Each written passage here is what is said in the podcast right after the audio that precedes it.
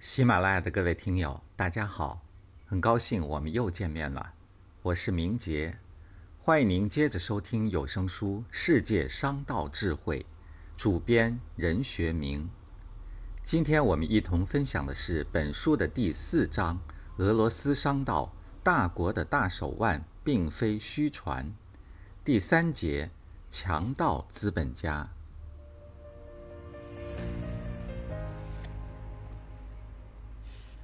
前苏联解体后，俄罗斯实行了经济改革，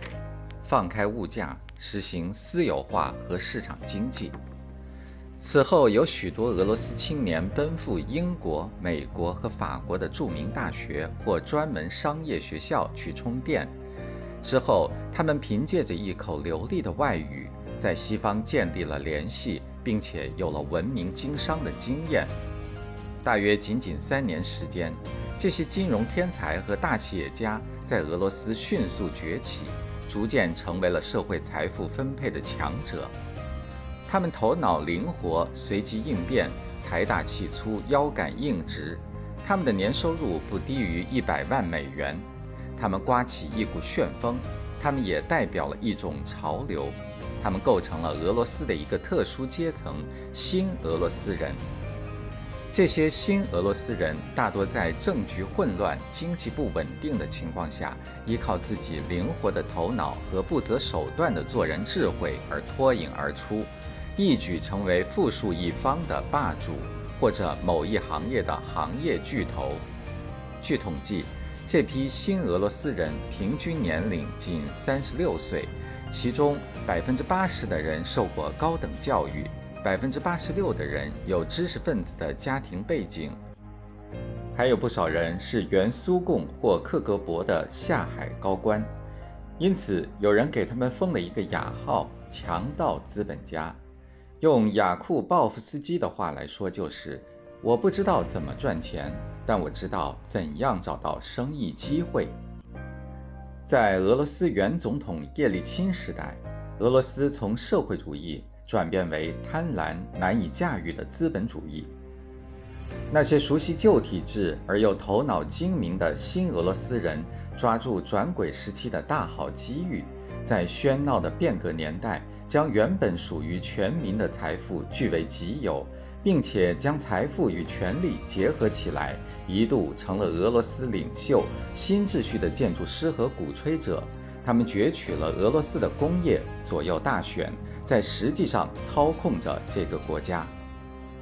由于贫富的不均匀，俄罗斯众多民众则认为，新俄罗斯人富豪们的财富都是通过不正当手段获得的。事实上也的确如此，俄罗斯富豪榜上的富翁大多都有过他们不择手段的一面。比如，二零零九年三月，《福布斯》杂志最新统计，俄罗斯首富及世界排名第五十一位的富豪罗曼·阿布拉莫维奇，他当初开始经商时，就是通过在航空公司做空姐的女友的帮助，靠走私香烟、香水等掘到第一桶金的。一九九二年是俄罗斯发生大变革的一年。在搞导弹的不如卖土豆的社会中，二十六岁的阿布拉莫维奇从石油大学辍学，开始从事商业活动。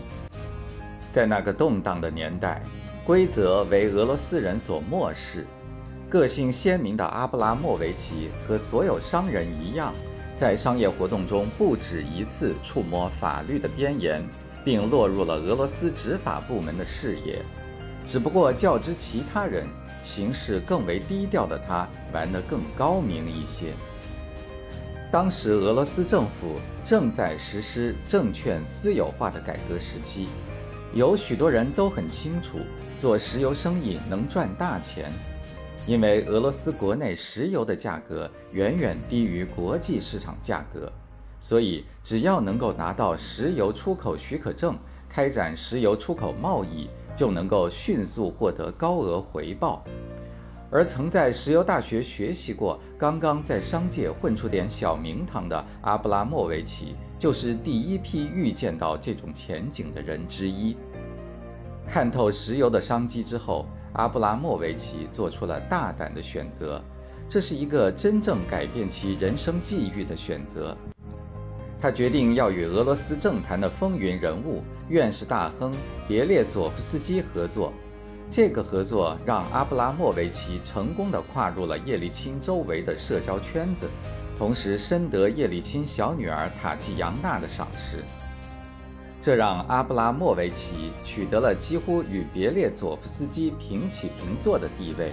然后他开始与别列佐夫斯基联手出击心仪已久的石油市场。一九九五年五月，别列佐夫斯基就与阿布拉莫维奇合作建立了特拉斯特公司。之后，阿布拉莫维奇又分别成立了十余家公司，目的就是用来收购西伯利亚石油公司的股票。八月下旬，西伯利亚石油公司成立。这家公司是根据俄罗斯前总统叶利钦签署的第八百七十二号命令建立起来的。该公司很快就成为俄罗斯最好的石油精炼厂和生产公司。可是到了那年的年底，克里姆林宫因为资金的困扰，决定招标出售西伯利亚石油公司的部分股权。于是阿布拉莫维奇便相中了这块肥肉。第二年六月。阿布拉莫维奇顺利加盟到西伯利亚石油公司旗下纳亚伯利石油天然气公司的董事会，同时又顺利成为西伯利亚石油公司驻莫斯科代办处的代表。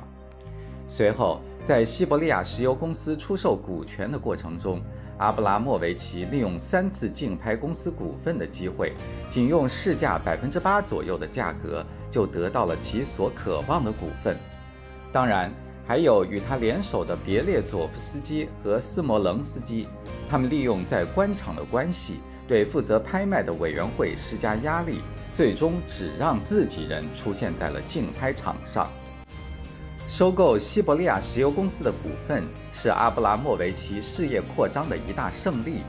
之后，阿布拉莫维奇与别列佐夫斯基又成功渗入了其子公司。并且，俄罗斯铝业公司、俄罗斯民用航空公司也先后成了他们的囊中之物。接连的并购让阿布拉莫维奇的事业不断壮大，财富自然也是滚滚而来。这时候，一直冲锋在前的别列佐夫斯基猛地发现，西伯利亚石油公司变成私人王朝之后，真正的赢家是阿布拉莫维奇。因为阿布拉莫维奇拥有了百分之三十六的股份，像阿布拉莫维奇这样起家的新俄罗斯人还有很多，他们的共同特点是能够在政局混乱、经济不稳定的情况下看到机遇，并且能够牢牢抓住，依靠自己灵活的头脑而一举暴富，踏进世界富豪的行列。